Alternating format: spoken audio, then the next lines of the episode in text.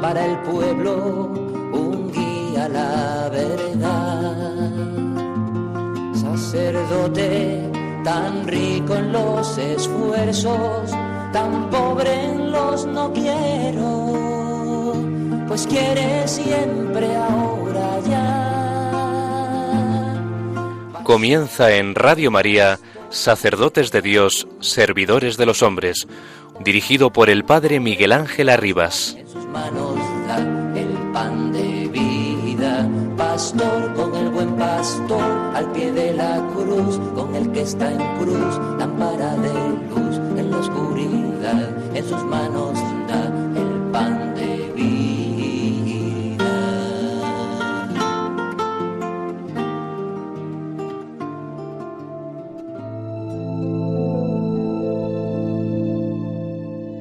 Para que este servicio de presidir la Eucaristía se haga bien, con arte, es de importancia fundamental que el presbítero tenga conciencia viva de ser una presencia particular del resucitado.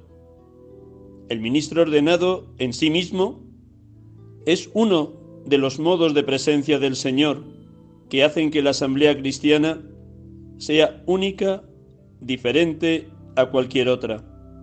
Este hecho da profundidad sacramental a todos los gestos y palabras de quien preside. La asamblea tiene derecho a poder sentir en esos gestos y palabras el deseo que tiene el Señor hoy, como en la última cena, de seguir comiendo la Pascua con nosotros. Por tanto, el resucitado es el protagonista, y no nuestra inmadurez, que busca asumir un papel, una actitud, un modo de presentarse que no le corresponde. El propio presbítero se ve sobrecogido por este deseo de comunicación que el Señor tiene para con cada uno.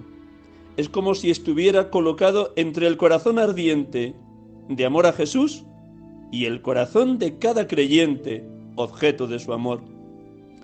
Presidir la Eucaristía es sumergirse en el horno del amor de Dios. Cuando se comprende e incluso se intuye esta realidad, ciertamente ya no necesitamos un directorio que nos dicte el adecuado comportamiento. Si lo necesitamos es por la dureza de nuestro corazón. La norma más excelsa y por tanto más exigente es la realidad de la propia celebración eucarística, que selecciona las palabras, los gestos, los sentimientos, haciéndonos comprender que si no son adecuados a la tarea a desempeñar, si son o no adecuados a la tarea a desempeñar. Evidentemente esto tampoco se puede improvisar, es un arte que requiere la aplicación del sacerdote, es decir, frecuencia asidua del fuego del amor el Señor vino a traer a la tierra. Papa Francisco, Desiderio Desideravi, Carta sobre la formación litúrgica del pueblo de Dios.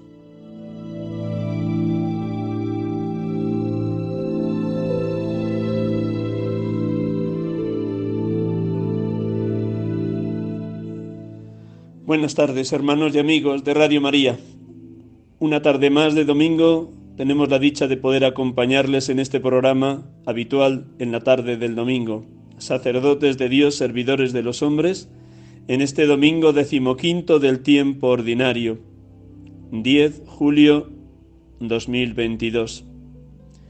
Y lo hacemos desde el hogar de San José de las Hermanitas de los Ancianos Desamparados, en la ciudad de Guadalajara de México, donde como en los domingos anteriores acompaño a estas hermanitas en los ejercicios espirituales en dos tandas que me pidieron impartir. Esta tarde, como he comenzado el programa, lo vamos a dedicar a señalar los puntos más importantes de esta carta apostólica del Papa Francisco sobre la formación litúrgica del pueblo de Dios. Un documento que nos ayuda a meditar cómo celebramos los sacramentos y especialmente la Eucaristía, tanto la asamblea litúrgica como los que nos toca presidir los sacramentos, en especial la Eucaristía, porque pueden ser muchas las motivaciones subterráneas, ocultas, que a veces nos llevan a no celebrar como pide la Iglesia. Unas veces porque los presbíteros pecamos de individualismo, de subjetivismo, de gustos, de caprichos, de manías, de criterios propios, otras veces porque determinados grupos o comunidades cristianas no celebran como pide la propia Iglesia.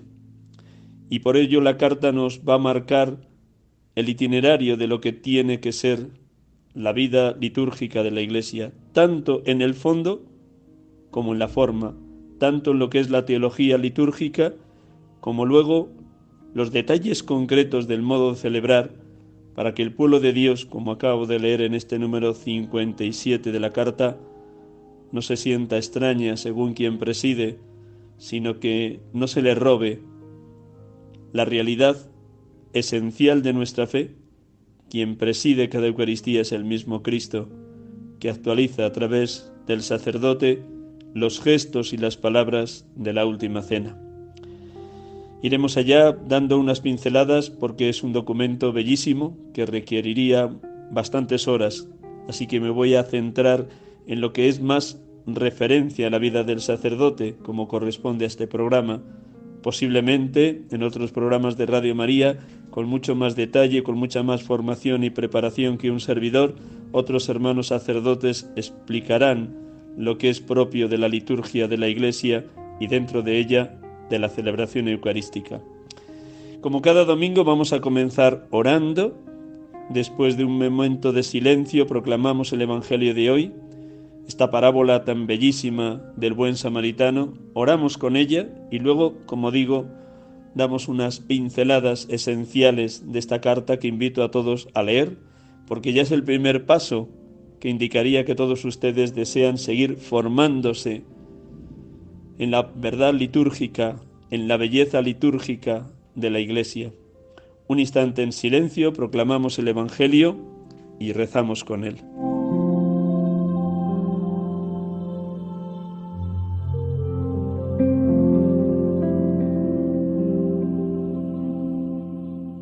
Del Evangelio según San Lucas.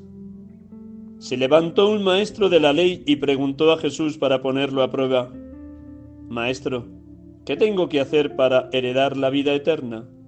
Él le dijo, ¿qué está escrito en la ley? ¿Qué lees en ella?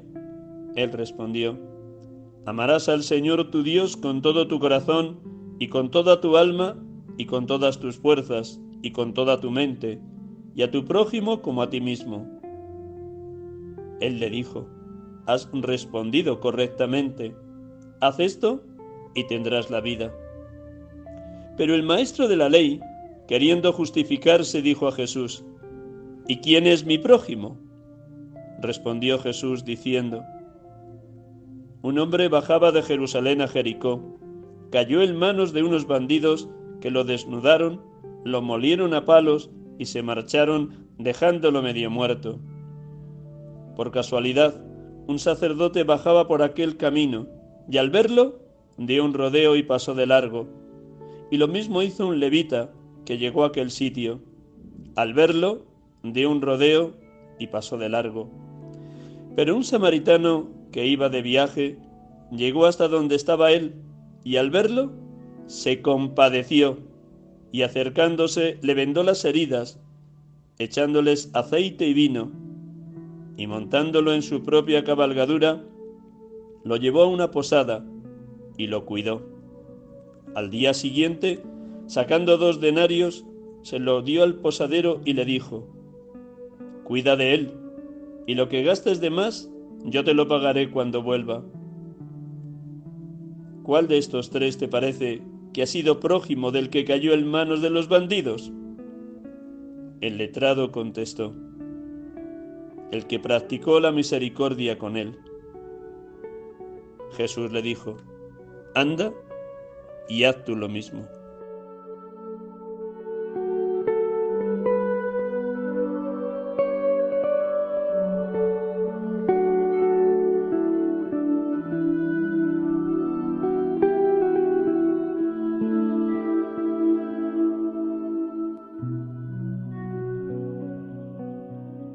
Bendito seas, Padre, porque me interpelas grandemente con esta parábola del buen samaritano. Remueves todas mis seguridades y mi comodidad. Me llamas a ampliar el horizonte de quién es mi prójimo. Me abres los ojos para que nunca pase de lejos ante quien está caído al borde del camino, o está solo en el hospital, o vive en completa soledad con más de ochenta años, o duerme en la calle porque no tiene hogar ni familia. ¿Cuánto? Me interrogas cada día. ¿Cuántos, sin techo, sin comida, sin cariño de nadie, pones en mi, cari en mi camino? Gracias, Padre.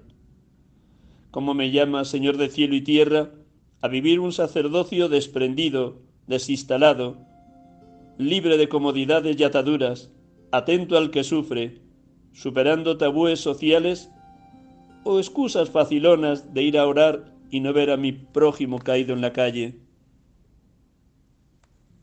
Bendito sea Señor Jesús. Tú eres el buen samaritano y el buen pastor, y a la vez el hombre caído y medio muerto a la vera del camino. Tú, Hijo de Dios, viste a la humanidad caída en la esclavitud del pecado y de la maldad, en sus mil formas. Te abajaste, te humillaste, descendiste. A pesar de tu condición divina, no hiciste alarde de tu categoría de Dios. Al contrario, pasaste por uno de tantos, te anonadaste hasta ocupar el último lugar, lavando los pies a los tuyos en la última cena.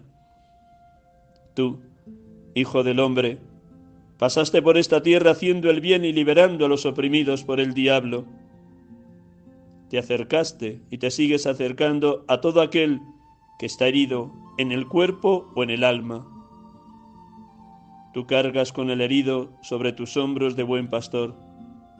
Tú le llevas a la posada de la iglesia, a ese hombre que necesita reponerse, dejarse curar a fondo y completamente. Qué claro nos hablas a quienes has llamado al sacerdocio para que seamos como ese posadero al que encargas cuidar las heridas del caído. Gracias, porque eres la fuente de vida y amor, y nos pides a los sacerdotes que seamos continuadores de tu misión. Tú eres también el hombre caído y molido a palos, como sucedió a lo largo de toda tu pasión. Eres el hombre desnudo y apaleado porque nos dices que lo que hagamos con el hambriento, el sediento, el desnudo, el emigrante, el forastero, el enfermo, a ti te lo hacemos. Danos la fuerza de tu vida divina, el alimento de la Eucaristía, tu infinito amor, para que no nos cansemos de darlo todo por ti y contigo. Bendito seas, Espíritu Santo, amor eterno, amor infinito, que procedes del Padre y del Hijo, porque despiertas en nosotros la sensibilidad por el que sufre, la compasión por el que está caído, la cercanía por el que se siente solo, la justicia social por el que es explotado, el compartir nuestros bienes con el que no tiene nada. Ven, ven Espíritu Santo, Espíritu de Dios, haznos auténticos y buenos samaritanos, practicando continuamente las catorce obras de misericordia. Alabado seas, Espíritu de Dios, Espíritu de verdad.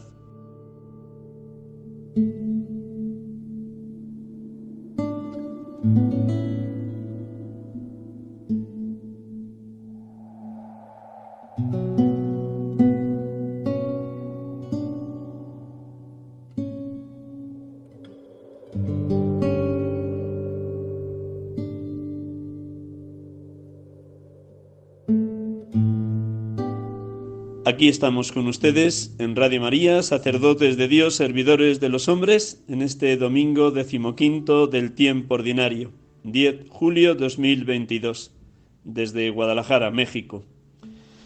Como les decía al inicio del programa, intentaré dar unas pinceladas de los aspectos más relevantes de esta carta apostólica que el Papa Francisco ha dirigido a obispos, presbíteros, diáconos, a las personas consagradas, a todos los fieles, laicos, sobre un tema central y vital, la formación litúrgica del pueblo de Dios. Una carta que podemos desglosar en diez puntos y luego nos detendremos, como ya señalé, en los aspectos más relevantes ceñidos a la vida del presbítero. La finalidad de esta carta, por empezar, aunque sea con el número 16, nos la señala claramente el Papa. El objetivo de la carta es redescubrir, custodiar y vivir la verdad y la fuerza de la celebración cristiana. La oración sacerdotal de Jesús en la última cena, Padre, que todos sean uno como tú y yo somos uno para que el mundo crea, nos advierte que le duele al Señor cualquier división y enfrentamiento dentro del pueblo de Dios, porque no estaríamos viviendo bien la Eucaristía, que es pan partido por todos. La Eucaristía es sacramento de piedad, signo de unidad, vínculo de calidad. Cualquier modo subjetivo, individualista, de entender la liturgia y de entender la Eucaristía, estaría rompiendo esa unidad a la que nos llama Jesús y por la que está orando ininterrumpidamente desde aquella última cena, porque ininterrumpidamente está orando por la unidad de todos los cristianos. El lugar por excelencia donde la Iglesia alcanza esa comunión es participar de la comunión de vida que Jesucristo nos ofrece. La comunión de amor con Cristo es inseparable de la comunión de amor con los hermanos. Ese es el objetivo, como acabo de señalar, esos tres verbos que destaca el Papa. Redescubrir, custodiar y vivir la verdad y la fuerza de la celebración cristiana. Redescubrir porque siempre tendremos que estar actualizando el significado profundo de la liturgia. Custodiar para no desviarnos de lo que a lo largo de estos 21 siglos ha ido reflexionando y dándonos como modo de, de celebrar la Iglesia y vivir también hoy cada celebración de la liturgia en amor a la verdad y a la fuerza de la fe que celebramos.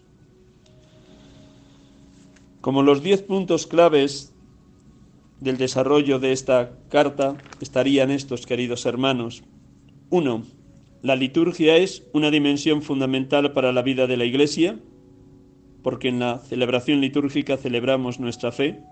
Dos, la liturgia es el hoy de la historia de la salvación. Dios ha intervenido a lo largo de la historia porque quiere que todos los hombres se salven y lleguen al conocimiento de la verdad. Y lo que se cree, necesitamos celebrarlo como Jesús nos indicó en la última cena. Haced esto en conmemoración mía. 3. La liturgia, lugar del encuentro con Cristo. Son muchos los lugares donde nos podemos encontrar con Cristo en el pobre, en la comunidad, en el hermano, en la escucha de la palabra. Pero la Iglesia siempre ha señalado que la liturgia es cumbre y fuente de la vida cristiana. Luego volveremos sobre ello. 4. La Iglesia sacramento del cuerpo de Cristo. La Iglesia es el cuerpo místico de Cristo. Cristo es la cabeza. Y Cristo se ha querido quedar con nosotros todos los días hasta el fin del mundo. La Iglesia, como comunión de la gran familia de los hijos de Dios, se expresa celebrativamente cuando actualiza los gestos que Jesús nos dejó en la última cena.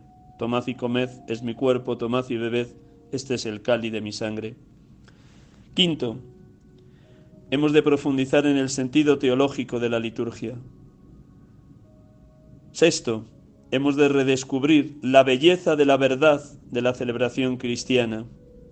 Séptimo, hemos de acudir a las celebraciones litúrgicas abiertos al asombro ante el misterio pascual.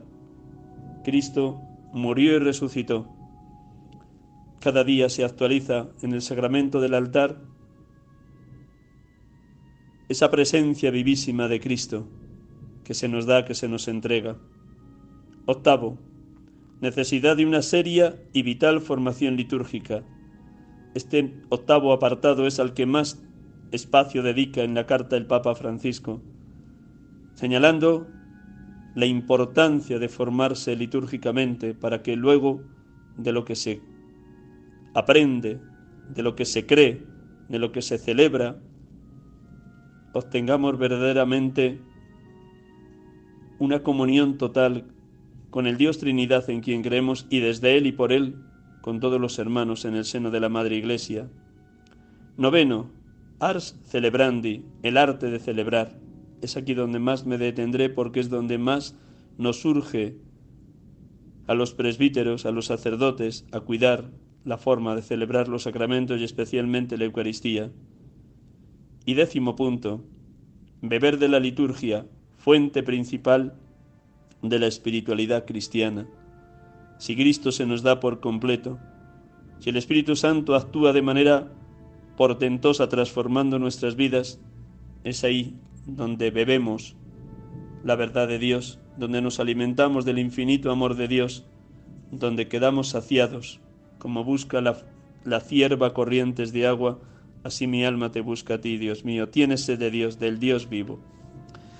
Una vez señalados estos diez puntos esenciales, voy repasándolos en el aspecto que pueda resultar más cercano para todos ustedes, queridos oyentes. El título de la carta, Desiderio Desideravi, son las palabras en latín de esa frase de Lucas 22, donde se nos señala cómo Jesús comenzó la última cena. Lucas 22:15. Ardientemente he deseado comer esta Pascua con vosotros antes de padecer. Sí, se sienta a la mesa después de que Pedro y Juan habían preparado la Pascua en aquel lugar que el Señor había concordado con un vecino de Jerusalén para celebrar no sólo el rito judío de la Pascua que recordaba la salida de Egipto, sino que a través de ese gesto y en ese lugar, en ese espacio de la última cena, va a instituir la Eucaristía.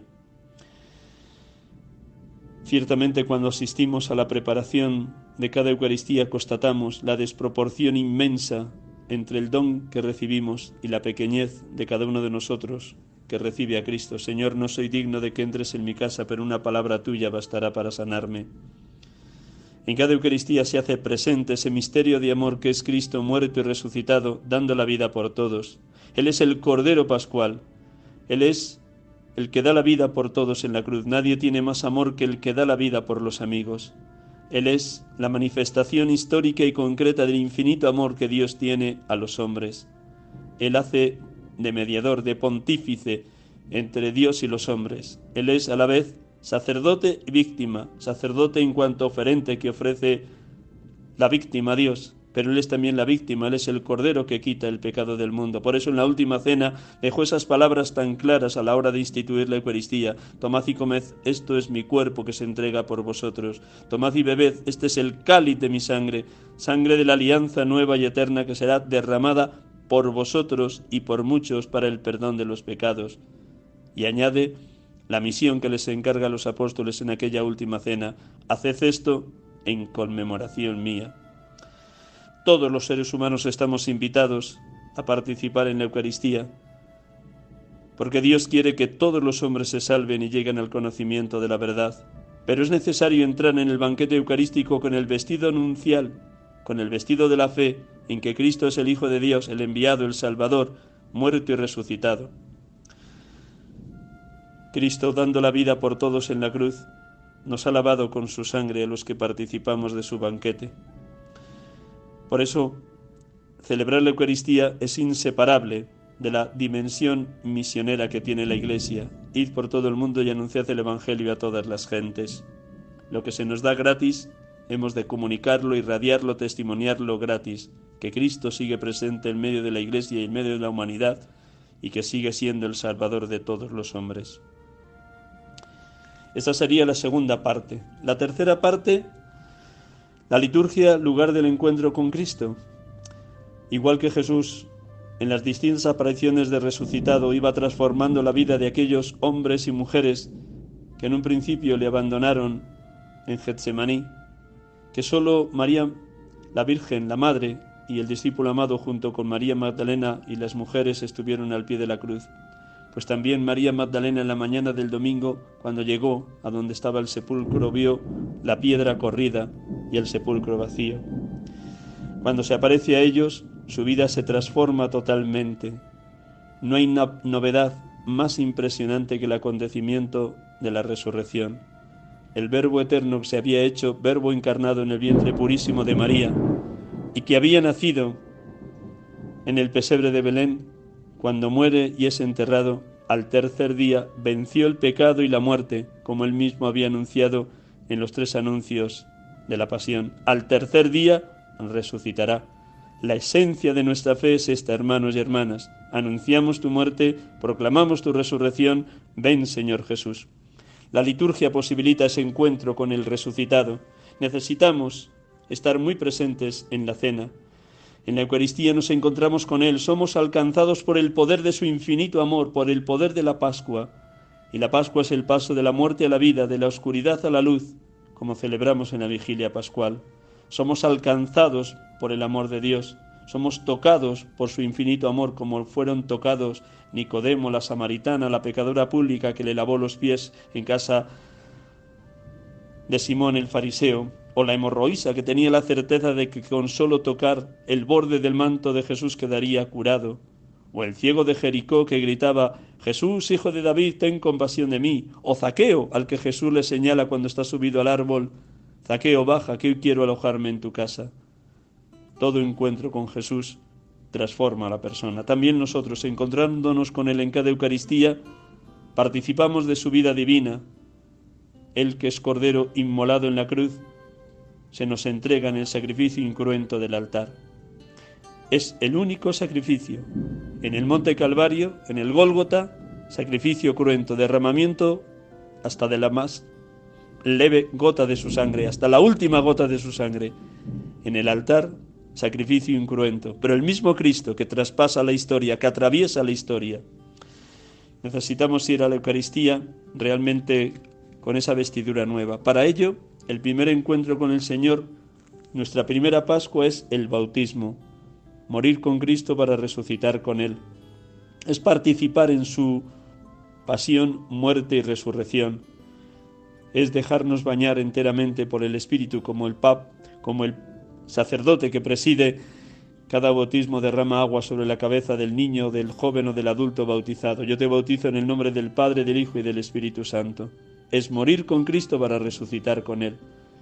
Y una vez que hemos sido introducidos en el seno de la Madre Iglesia por el bautismo, una vez que hemos sido constituidos hijos de Dios Padre, discípulos de Dios Hijo y templos del Espíritu Santo, ese bautismo que es único e irrepetible, nos invita, nos empuja, nos lleva a participar de la vida divina en cada Eucaristía. Quien come mi carne y bebe mi sangre tiene vida eterna y yo lo resucitaré en el último día.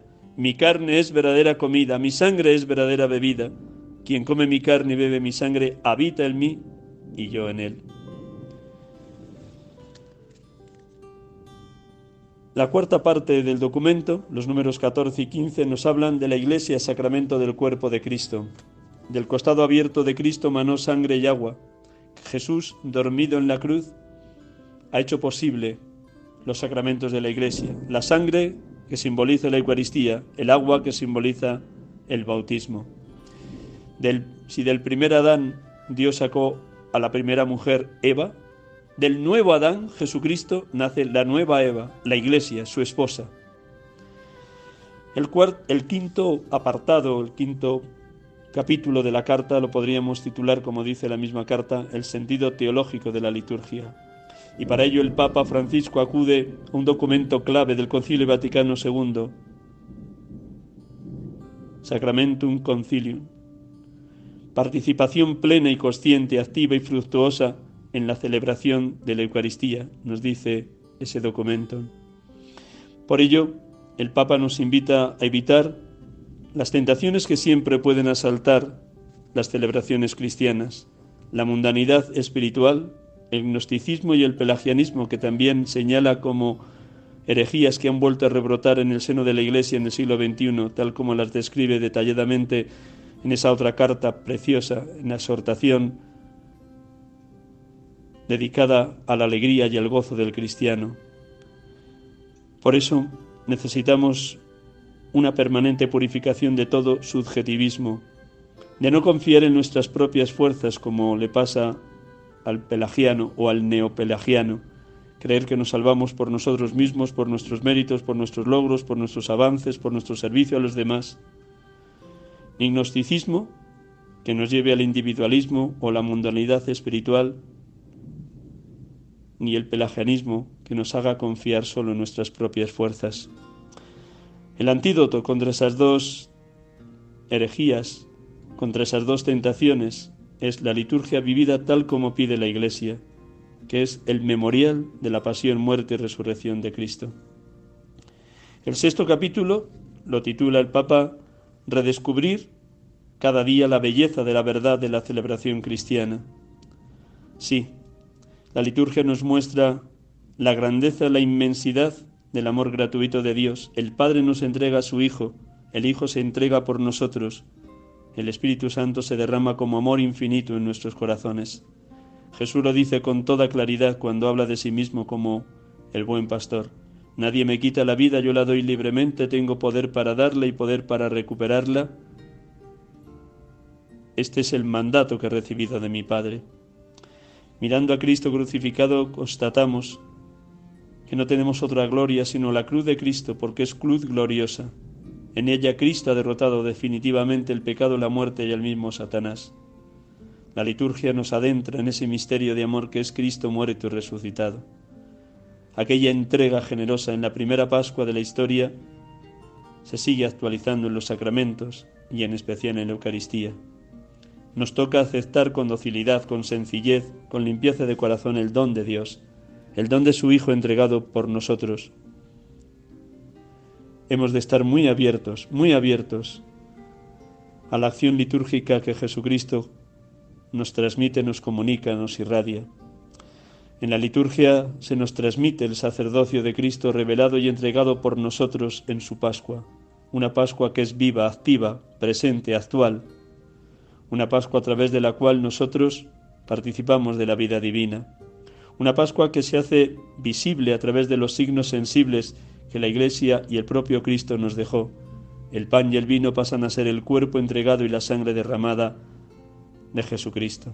Esos signos visibles expresan de manera palpable cómo los signos nos llevan a la realidad mistérica del Dios hecho hombre, del Dios presente en cada acontecimiento. Para que el Espíritu Santo transforme toda nuestra vida, como el sacerdote cuando pone las manos sobre el pan y el vino en la epíclesis hace posible que el pan pase a ser el cuerpo de Cristo y el vino pase a ser la sangre de nuestro Señor. La belleza de la liturgia nos tiene que asombrar. Por ello esta belleza que nos conduce a la verdad que celebramos, hemos de vivirla y celebrarla como eterna novedad, fascinante encuentro y asombrosa comunión con Jesucristo. Y para ello quienes presidimos la Eucaristía hemos de cuidar todos los aspectos de la celebración. Las rúbricas no son una mera un mero adorno externo, sino que expresan maravillosamente bien los signos que Jesús quiso dejarnos en la última cena y en los demás sacramentos y que la Iglesia permanentemente ha ido actualizando con el correr de los siglos.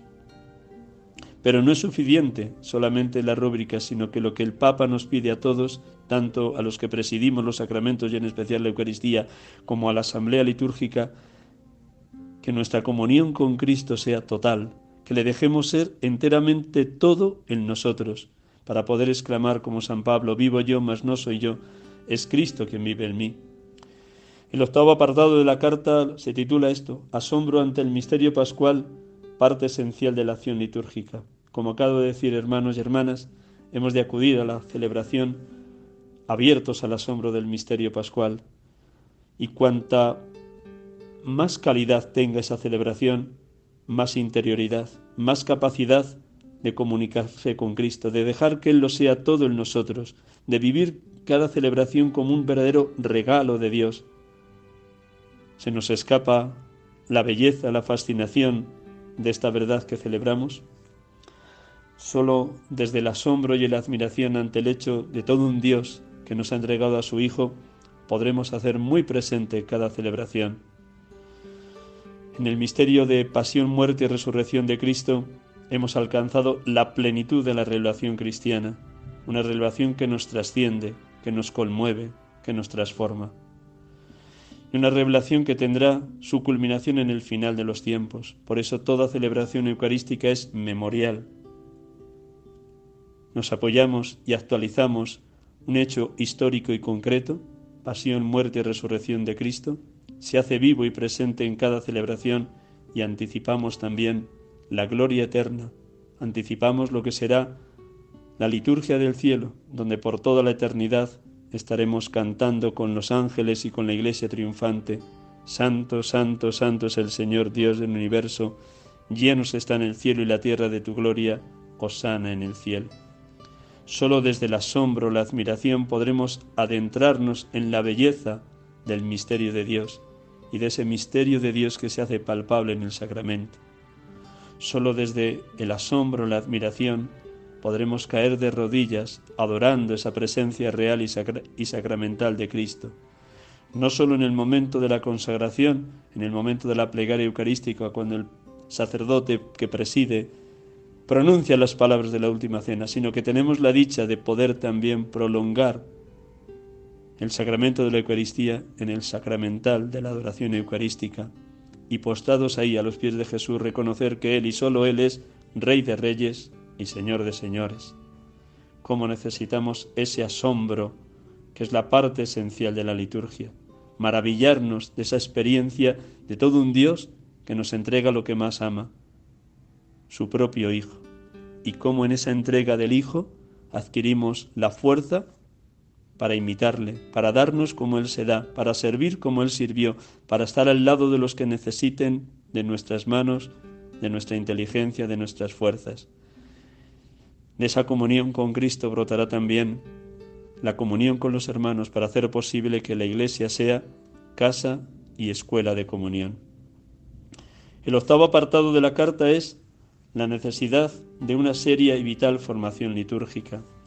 Vamos a dejar este apartado para otra ocasión, es uno de los párrafos o de los apartados más largos, pero vamos ya muy escasos de tiempo y quisiera que nos adentráramos en el arte de celebrar, porque es donde los sacerdotes tenemos una misión mucho más importante y donde tenemos que saber cuidar cada gesto, cada palabra, del número 48 al número 60 de la carta, esta carta de Siderio de Sideravi, ardientemente deseado comer esta Pascua con vosotros antes de padecer, es donde nos adentra en esta cuestión. Y como decía al inicio del programa, todos, tanto la Asamblea Litúrgica, laicos consagrados, consagradas, sacerdotes, hemos de custodiar al máximo la comprensión de los símbolos de la liturgia, porque es a través de la, de la comprensión de esos símbolos como podremos también cuidar el arte de la celebración. No es una mera observancia de rúbricas ni una sola fantasía creativa. De las dos realidades extremas podemos pecar, o cuidar tanto el rubricismo que nos quedamos solo con lo externo, o irnos a una fantasiosa creatividad que no tenga nada que ver con lo que realmente el Señor nos pide celebrar. El rito por sí mismo es ya una norma. El arte que se requiere es el conocimiento profundo del dinamismo de la liturgia, la acción celebrativa, la presencia de Cristo, la presencia del misterio pascual, nos hace caer en la cuenta de que no podemos vivir en ninguno de esos dos extremos, ni del exteriorismo de las rúbricas, ni desde la creatividad que no tiene nada que ver con lo que se está celebrando. Conocer la liturgia nos ayuda a dejarnos trabajar por el Espíritu Santo estar en sintonía con el Espíritu Santo, permitir que el Espíritu Santo nos transforme y nos adentre en el corazón de Cristo y en el corazón de los hermanos. Solo así guiados por el Espíritu Santo nos libraremos del subjetivismo, de la prevalencia de la sensibilidad que puede caer en un puro sensibilismo,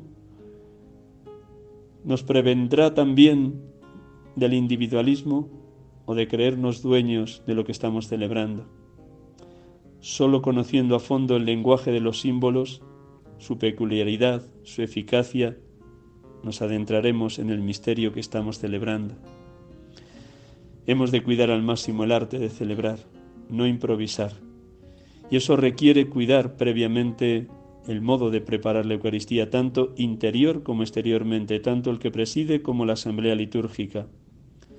Y requiere no solo una técnica, también puede ayudarnos la manera de hablar, la manera de proclamar la palabra, la, manera de cantar, la manera de realizar los gestos, pero no nos podemos quedar solo con el rubricismo exterior. El arte de celebrar requiere que nos dejemos tocar por la gracia, que nos dejemos invadir por el Espíritu Santo, que le permitamos a Cristo ser el único dueño de la celebración. Una buena oratoria, una buena técnica de comunicación pueden ayudar, todo ayuda a llegar al pueblo de Dios, pero lo más importante es la acción del Espíritu en cada uno de nosotros. Y eso nos supera por todas partes. El amor de Dios ha sido derramado en nuestros corazones por el Espíritu Santo que se nos ha dado. En el número 50 de la carta, como en otros números, el Papa acude a Guardini para señalarnos la hondura, la belleza y la profundidad de la celebración. Hay que despertar el sentido de la grandeza de la oración y de implicar toda nuestra persona en ella, esto requiere un trabajo serio, obediencia a la Iglesia en relación a nuestro ser y a nuestro comportamiento religioso. O dicho con otras palabras, cuanto más hayamos preparado y meditado la palabra de Dios, cuanto más hayamos estado en comunión orante con Jesucristo y desde Él, en las manos del Padre por la acción del Espíritu, tanto más preparados iremos a la celebración eucarística.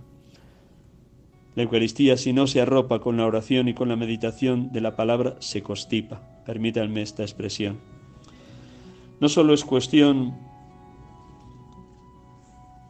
del puro rubricismo, sino sobre todo que los gestos y las palabras sean entendibles, que los gestos y las palabras reproduzcan lo que la Iglesia a lo largo de los siglos ha querido que realicemos, para que todos los momentos de la celebración estén ungidos por el Espíritu Santo.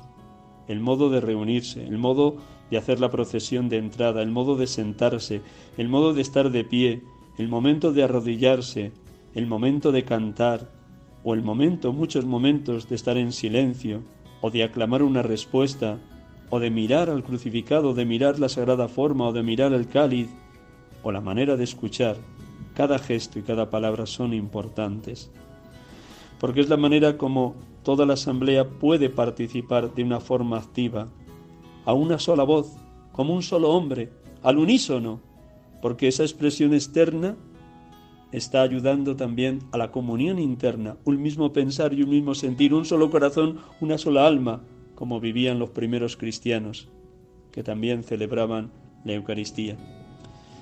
Esa capacidad de realizar los gestos y las palabras al unísono nos ayuda a que nos veamos envueltos en la fuerza de la asamblea. El que tengo al lado no es un extraño, es mi hermano, con el que estoy celebrando la misma fe.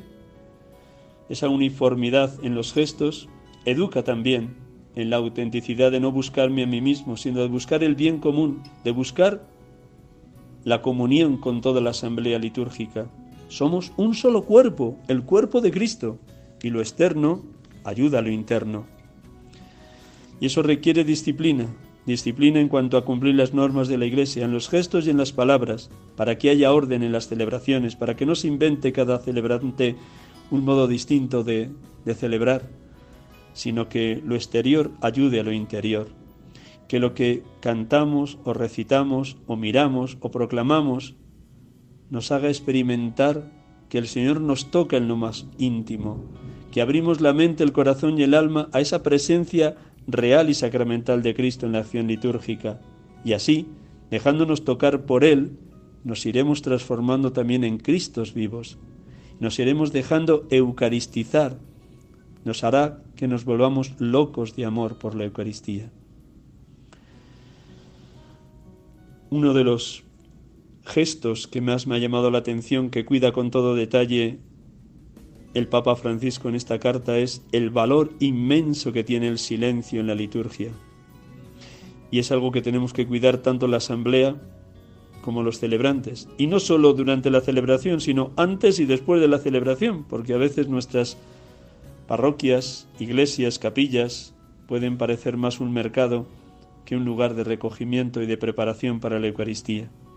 Y va señalando todos esos momentos de la celebración eucarística donde conviene valorar el silencio. Silencio que ayuda a recogerse en el momento penitencial cuando pedimos perdón, silencio antes de la oración colecta, silencio interior para escuchar atentamente la palabra, silencio después de la homilía para que lo que ha predicado el celebrante uno sea capaz de meditarlo, Silencio en la plegaria eucarística para que las palabras de la consagración resuenen profundamente en cada uno de los que participan en ella. Y un largo silencio después de la comunión para dialogar con el que tenemos dentro, con aquel que nos ha convertido en sagrario viviente de su presencia eucarística. Antes de comulgar le he dicho, Señor, no soy digno de que entres en mi casa, pero una palabra tuya bastará para sanarme. Y eso que le he dicho al Señor, Necesito interiorizarlo vivamente.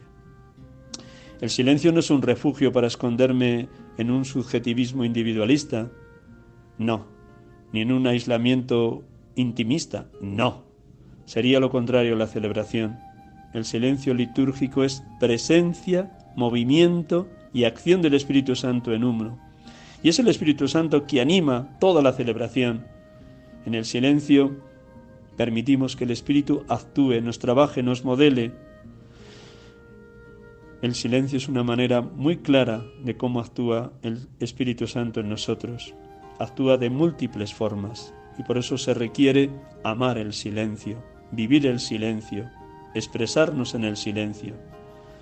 El silencio sugiere que Él es el que lleva y conduce nuestra comunión con Cristo y con el Padre y Él es el que luego, después de acabar la celebración, nos ayuda a prolongar la Eucaristía en la vida, porque es la fuerza del amor divino lo que nos capacita para la comunión con los hermanos, para con el servicio con los pobres y para trabajar en favor de la justicia y de la paz en este mundo tan necesitado. El mismo Espíritu que nos lleva y nos conduce en la Eucaristía, nos lleva también y nos conduce en la vida cotidiana. Cuidemos, por tanto, cada gesto, cada palabra, el valor del silencio, para que a través del silencio el Espíritu Santo pueda obrar maravillas como canta María en el Magnificat, porque el poderoso ha hecho obras grandes por mí. Y voy a terminar en esta tarde, que estaríamos horas, con el número 54 de la carta, donde, hablando del arte de celebrar, Dice el Papa que concierne a toda la asamblea litúrgica, pero especialmente a los ministros ordenados, que debemos cuidarlo con exquisitez. Y por ello señala distintos modelos de presidencia que son formas inadecuadas de presidir.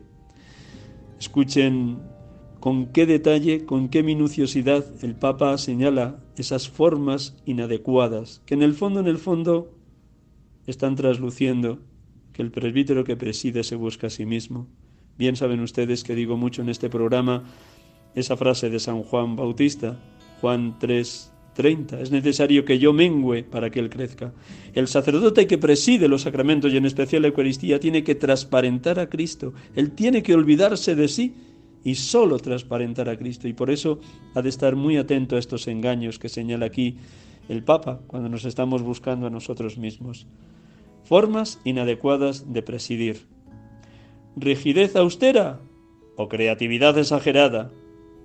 Misticismo espiritual o espiritualizador o funcionalismo práctico. Prisa precipitada o lentitud acentuada. Descuido desaliñado o refinamiento excesivo. Afabilidad sobreabundante o impasibilidad hierática. ¿Con qué precisión el Papa señala estos diez riesgos, estas diez formas inadecuadas de presidir? Porque en el fondo, en el fondo, tienen una raíz común, el exagerado personalismo del que preside, que expresa una manía, o tal vez un pecado, el pecado del protagonismo, y esto es más evidente cuando el que preside sabe que están retransmitiendo a través de la televisión o de Internet o de las redes sociales la celebración que preside. Cuánta humildad necesitamos los sacerdotes a la hora de presidir para solo transparentar a Cristo. Es verdad, dice el Papa, que por fortuna no son actitudes muy extendidas entre el clero, pero sí hay asambleas litúrgicas, comunidades cristianas, que padecen este mal del protagonismo excesivo del que preside. El que preside cada Eucaristía es Jesucristo. Y por eso el presbítero ha de vivir una participación vivísima en virtud del don recibido en la ordenación. Esta misión no le hace propietario ni de la comunidad, ni de los sacramentos, ni de ninguna tarea, solamente servidor, servidor y cuanto más se deje tocar por la gracia, cuanto más se deje llevar por el Espíritu Santo, cuanto más se abra de par en par a los dones y frutos del Espíritu, tanto más el presbítero transparentará a Cristo y hará posible que el pueblo de Dios en cada celebración litúrgica realmente ensanche las paredes de su mente, su corazón y su alma para que esa presencia del Dios amor le transforme. Gracias por su por su presencia en la radio y por su paciencia a la hora de escucharme en este bosquejo que he hecho de la carta del Papa a los obispos, presbíteros, diáconos, personas consagradas y todos los fieles laicos. Desiderium Desideravi, dedicado a la formación litúrgica del pueblo de Dios. Buenas tardes, gracias por su paciencia y hasta el próximo domingo si Dios quiere. Feliz semana para todos.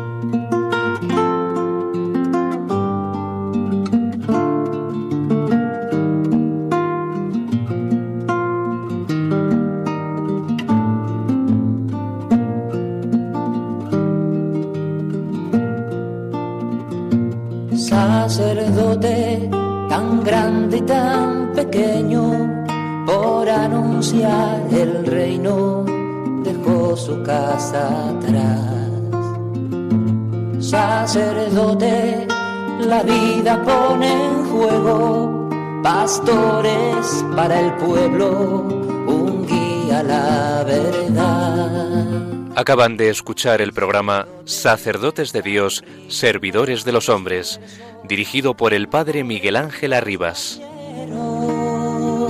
Pues quiere siempre ahora ya. Pastor con el buen pastor al pie de la cruz, con el que está en cruz, lámpara de luz oscuridad, en sus manos da el pan de vida. Pastor con el buen pastor, al pie de la cruz, con el que está en cruz, lámpara de luz, en la oscuridad, en sus manos da